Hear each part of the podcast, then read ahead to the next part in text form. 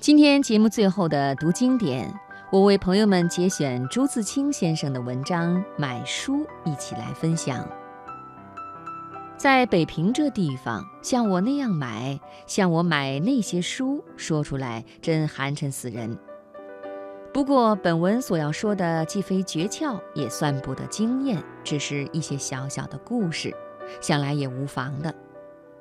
在家乡中学时候，家里每月给零用一元，大部分都报销了一家广义书局，取回一些杂志及新书。那老板姓张，有点抽肩膀，老是捧着水烟袋，可是人好，我们不觉得他有市侩气，他肯给我们这班孩子记账。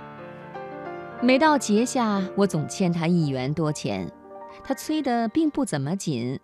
向家里商量商量，先还个一元也就成了。那个时候我最爱读的一本《佛学译解》就是从他手里买的。那个时候不买旧书，因为家里有。只有一回，不知哪儿看到一个文心雕龙的名字，急着想看，便去旧书铺寻求。有一家拿出一部广州套版的，要一元钱，买不起。后来另买到一部，书品也还好，纸墨差些，却只花了小洋三角。这部书还在，两三年前给换上了瓷青纸的皮儿，却显得配不上。到北平来上学，入了哲学系，还是喜欢找佛学书看。那时候佛经流通处在西城卧佛寺街旧风寺。在街口下了车，一直走，快到城根儿了，才看见那个寺。那是个阴沉沉的秋天下午，街上只有我一个人。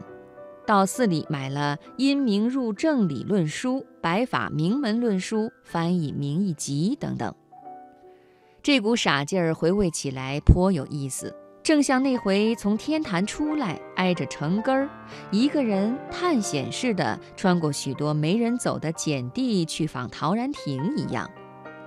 在毕业的那年，到琉璃厂华阳书庄去，看见新版韦伯斯特大字典，定价才十四元。可是十四元并不容易找。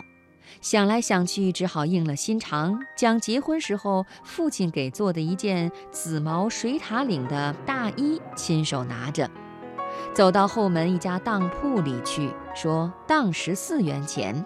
柜上人似乎没怎么为难，就答应了。这件大衣是布面子，土式领，领子小而毛杂，原是用了两副马蹄袖拼凑起来的。父亲给做这件衣服可很费了一点事呢，拿去当的时候也踌躇了一下，却终于舍不得那本字典，想着将来准赎回来就是了，想不到竟不能赎回来，这是直到现在翻那本字典时常引为遗憾的。